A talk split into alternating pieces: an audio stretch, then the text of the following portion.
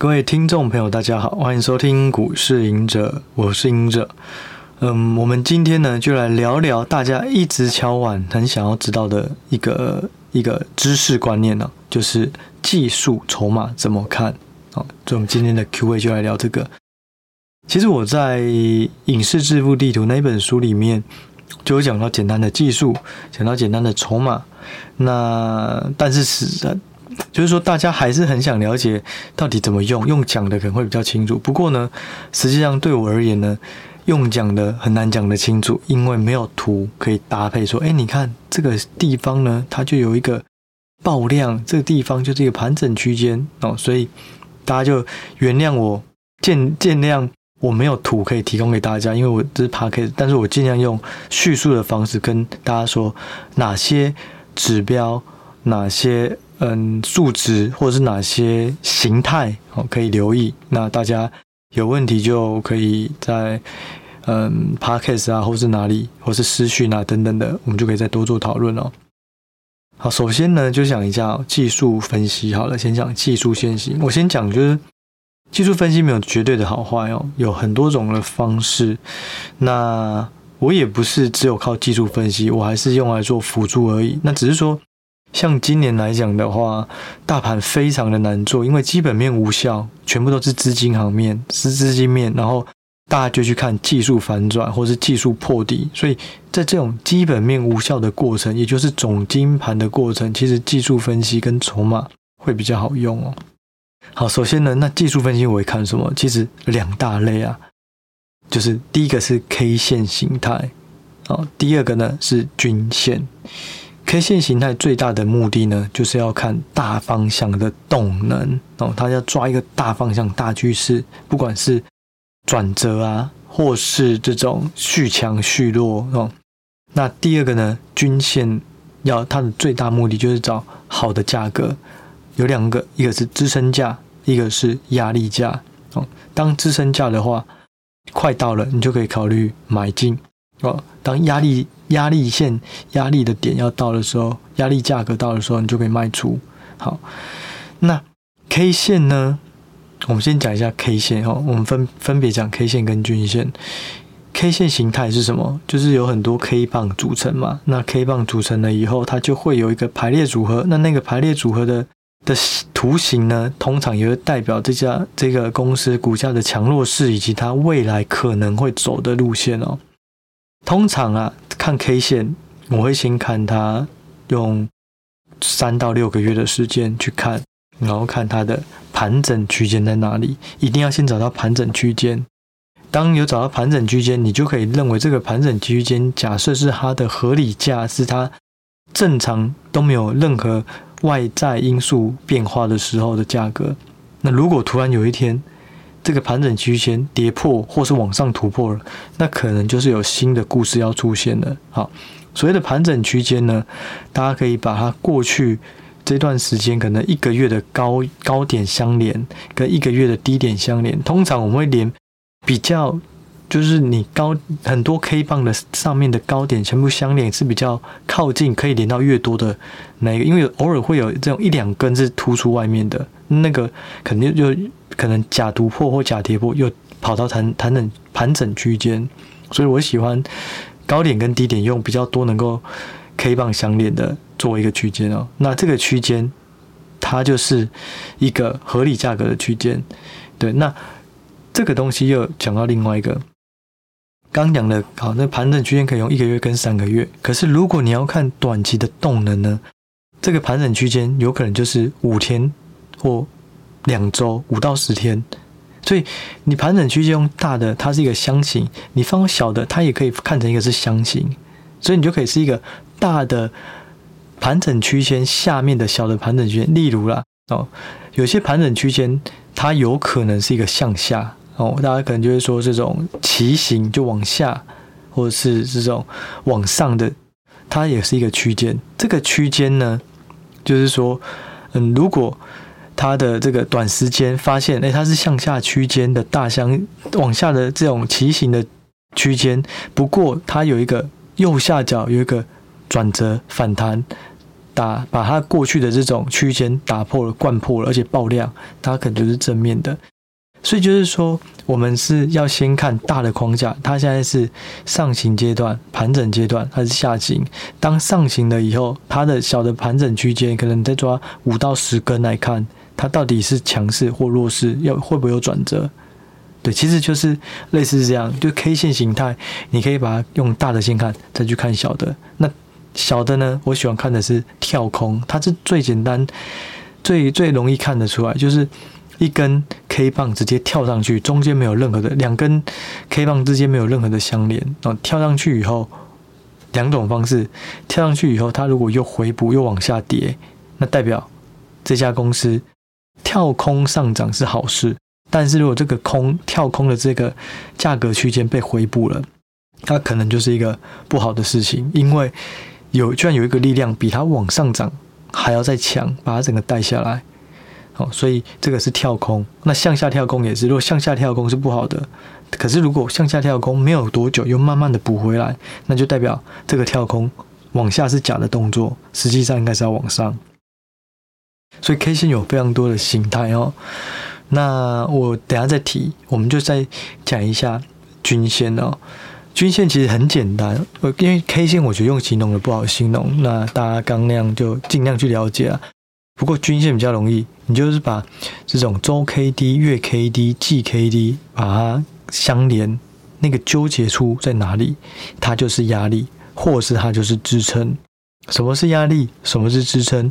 你就跟现在的股价做比较。如果他们纠结处呢是在六十块，现在股价是在六十五块，股价高于纠结的那个点，那有可能它就是。支撑，因为所有人的买的平均成本，不管是一个 hold 已经持有一个礼拜，或者持有一个月、持有一季，它的成本都在六十块。那现在股价六十五块，代表大家都赚五块钱了，所以卖压不会那么大。可是相反的，如果是现在呢是在六十五块，可是纠结点是在七，那个均线纠结处是在七十块，也就大家都亏五块。那为什么还会叫压力？就是所有人。都是亏钱的。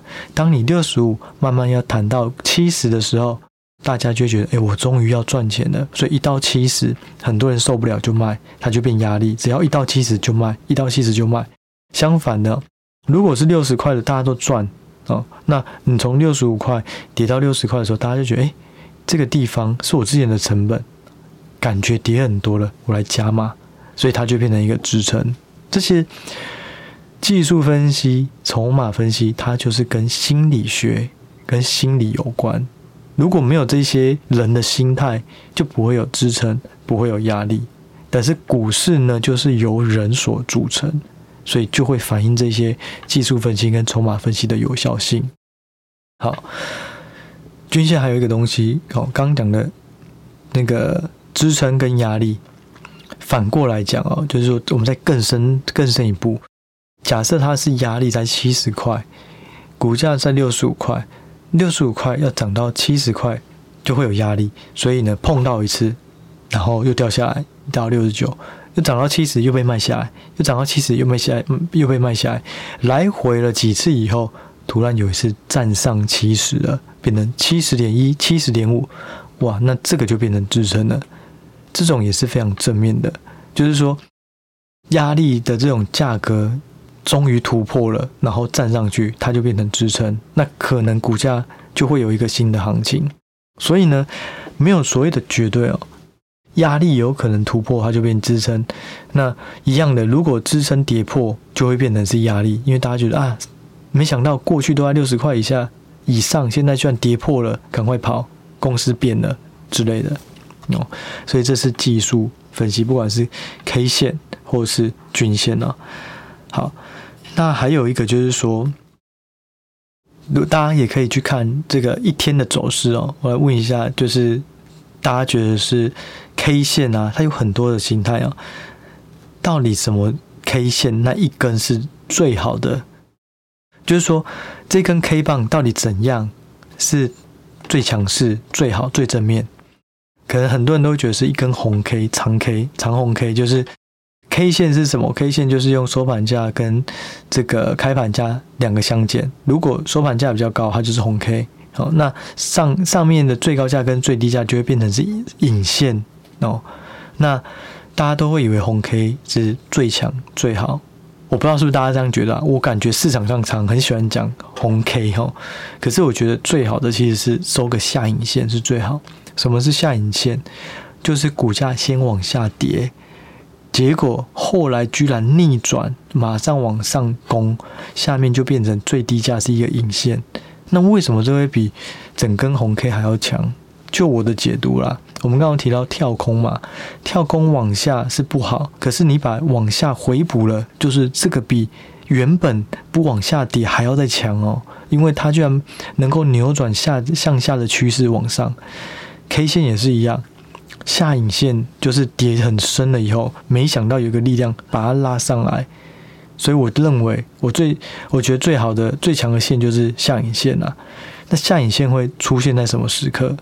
通常都是股价大跌的时候，然后有一天突然下杀杀不下去，一根直接下影线往上攻。所以下影线如果是在下跌的时候，大家可以留意，就是很非常强势的一个一根线啊，一个一个 K 线图啊。哦，那相反的。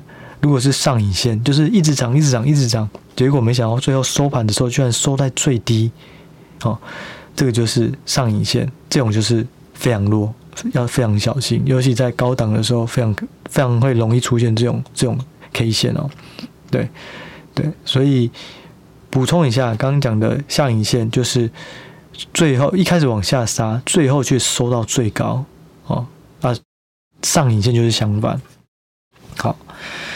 那再来呢，就是我这是 K 线，简单来讲了。那当然还有很多东西，什么 KD、RSI，我觉得大家就可以去思考。不过你用 K 线的时候，或是用技术分析的时候，要把握几个原则，我觉得会比较好用。第一个就是你要判断投资决策，不要一直用太多的技术指标，因为对或错，你没有办法判断是哪一个比较好用。对，第二个就是说。你一定要了解技术指标背后的含义，不要觉得好像很好用，但是你没有打破砂锅问到底。就像 K K D R S I 代表哪一个是量，代表哪一个是价，或是 M A C D 它有没有用成交量呢？如果这些东西都没有，其实在使用就会很危险。你至少要知道它想要表达的是量的变化，还是价格变化，还是强弱的变化。对，然后还有一个就是说，嗯，使用指标的时候啊，要记得，其实每一家公司可能都有不同适用的指标，有些特别好用，有些不好用。那这个就是跟股性有关，可能你要更熟悉单一档个股，会比较容易抓出来。对，好，那接下来我们来讲几个重要的筹码哦。大家最常看到就三大三大法人呐、那三大法人我觉得参考性最高的应该是投信，因为外资现在有很多假外资，所以你很难看出它到底是主力呢、大金主啊，还是真的外资，不好判断，因为外资没有分行，所以你只能可能全部都涵盖在里面。那投信呢，它就是真的就是一家基金公司在买的。所以投信，而且它的惯性都是比较短线、中短期，所以你可以知道，如果投信连续买进，它可能会买个几天，买个几天。不过当涨不动，它就开始卖，所以它会助涨助跌。好，那自营呢，它就金额比较小，所以影响性会比较有限。所以我觉得投信是比较好用。那外资你可以看大方向哦，如果是比较大的股票啦。它对于外资来讲会比较有用，因为大部分都是真的这种大型的资金啊，主权基金才有办法有这么大的下单金额。可是如果是比较中小型的个股，那个外资可能参考性就比较有限啊。哦，所以投信看中短中短期方向，外资看中长期方向。那尤其外资对应到大的大型股会更好用。好在。那融资融券呢？融资融券就是散户指标，大家都认为，诶，融资的话就是，嗯，因为散户都是错的，所以融资代表是散户借钱买股，所以这件事情呢，就是反指标，代表可能会下跌，因为连最后一个稻草，散户都在开始借钱买了，那这可能是最后的，呃，最后的最后的股市行情了。哦。那如果相反，如果连散户现在才在开始放空，就是融券。那有可能股市准备要涨了哦，但是我觉得融资有时候不准，是因为很多大户都是用融资去做短线交易，就像我记得之前的航运，几乎主力都是融资大增，对，所以融资融券也不见得都完全有效了，但大家可以参考参考。那借券呢，就是法人，因为法人不能直接放空，如果是法人机构，必须要去借券才能放空，对。然后我觉得有一个非常算是蛮好用的一个指标，就是卷资比。其实我为什么会提到技术跟筹码？就是其实，在我们 PressPlay 的平台，我们都会定期一个礼拜两篇到三篇的这种技术筹码分析。这几个月写久了，其实越来越有感觉。就是说，有些指标搭配特定的的时候很好用，就像卷资比哦，卷资比在判断。轧空行情的时候很好用，券资比代表的是什么？也就是这个放空的人跟呃做多的人他的比例。如果券资比越高，就代表放空的比重是很高的。那散户都是错的嘛？所以你放资，因为刚如果你只有看融资或融券，它只是单一的维度。如果你把融资融券两个相除哦，融券越高。券资比越高，就代表这一档被放空的比重是很高的。那搭配刚刚提到的，散户大部分都是错误的。那如果券资比高，配上借券很低，那股价上涨，这三个条件就很容易有轧空行情。大家可以回顾之前的元泰，有一段就是很大段就是这样，券资比我记得好像到五六十，然后借券不断下降。然后股价不断创高，后来就一个轧空行情，融券回补，就在后面有一段哦。这三个为什么结合起来很好用？其实它有逻辑性哦。首先呢，券资比越高，代表散户放空，那散户通常都是错的。这是我们技术分析或筹码分析的假设都是这样。我们没有说散户比较弱，但是我也是散户了。不过大家主要判断都是看哦。券那个券资比就是散户放空越多，券资比越高，散户是错的，所以它可能会跌。另外呢，借券下降代表是什么？法人他没有在借券呢，代表他比较看好看多。法人通常是对的，所以呢，那个散户看放空是错的，代表它会上涨。法人借券回补下降，也代表是呃它会上涨。第三个股价真的上涨了，那这时候建券的人他就会回补，所以这是轧空行情，这是我觉得是我们呃经营 PressPlay 这么久以来，我觉得最好用的指标。就这三个同时发生的时候，还有一个那三个，如果你在搭配投信或外资开始大买，那个轧空行情会更明确。这个高空行情的受害者是谁？散户。这高空行情的获利者是谁？法人，也就是法人在轧散户，然后散户会通常轧高一个点就会回补，所以券资比股价上涨，然后还有借券，大家要看一下这四个。如果你手上的持股发现是这样状况的时候，就要小心了。就是假设你是放空的，你就要小心了啊！我觉得这个非常好用啦。然后呢，就是说在成交量的部分啊。刚讲到那两个，其实成交量也很好用。就是如果是量缩，股价没什么变动，通常意味着接下来会有一个大行情，有可能是向上，有可能是向下。通常向上的机会是多了。对，那就以现在来讲的话，现在就是台股或者台积电等等都是不断的呃破破底，然后弱势，所以大家可以留意啊，这个筹码是来自于哪？来自于外资，如果外资它的卖压减少，然后它的技术陷阱开始转加，整体的均线上弯，股价开始达到均线以后站上去了，这些都是会是很正面的判断讯号，就是就对，就留给大家去思考哦。好，那其实呢，这些技术分析，因为筹码。比较难啊，就是说在台湾有这个筹码比较多细节的数据，可是国外其实比较少。但是技术分析全球都有，所以我觉得技术分析是比较都适用。刚提到的是个股可以用技术分析，其实股市大盘也可以用技术分析。我们在嗯十月多的尾声的时候，也有发一个报告，就是我们认为会有一个小小的反弹出现的。那那时候其实某个程度也是因为我们直接比较了全球的股市，发现都有一个共同性，就是底部都已经达到前一个低点。也就是，如果你拉一个盘整区间来讲的话，都跌到了之前的支撑的区了。对，所以就是，而且很一致哦。英国、美国、台湾都是如此。所以后来也有判断，就是说，哎，那应该全球会有一个小小的行情，因为跌太多了，乖离太大了，所以有可能会有个小行情来。那那时候，就如我前一阵子在粉那个粉砖讲的，一半对，一半错。对的，就是欧美都是真的反弹，那台湾的话相对是比较弱的。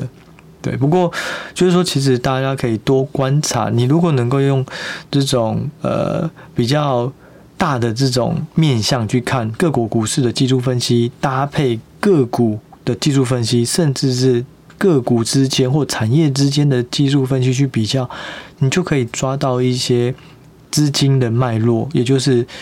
这个产业或个股的强弱势，在中从中间去挑选个股，对，我觉得今年我自己最大的收获，虽然我觉得嗯，我们都是要想正面一点、乐观一点啦，就是今年盘不好做，这是事实。不过我觉得我自己今年最大的收获，就是一方面在 M 跟 M 平方学习非常多的总经，还有因为总经真的是今年最大的功课，所以我学了很多，然后我觉得也有所成长。第二个部分就是在于技术分析上面也下了一些功夫，对，所以我觉得这两个部分其实对于我自己的判断都有一些帮助。那也鼓励大家，就是说除了基本面以外啊，就是如果能够有更多面向对于个股的判断，对股市的判断，我觉得都是非常好的事情。对，那我们今天就先分享到这里喽，那就下一集再见喽，谢谢，拜拜。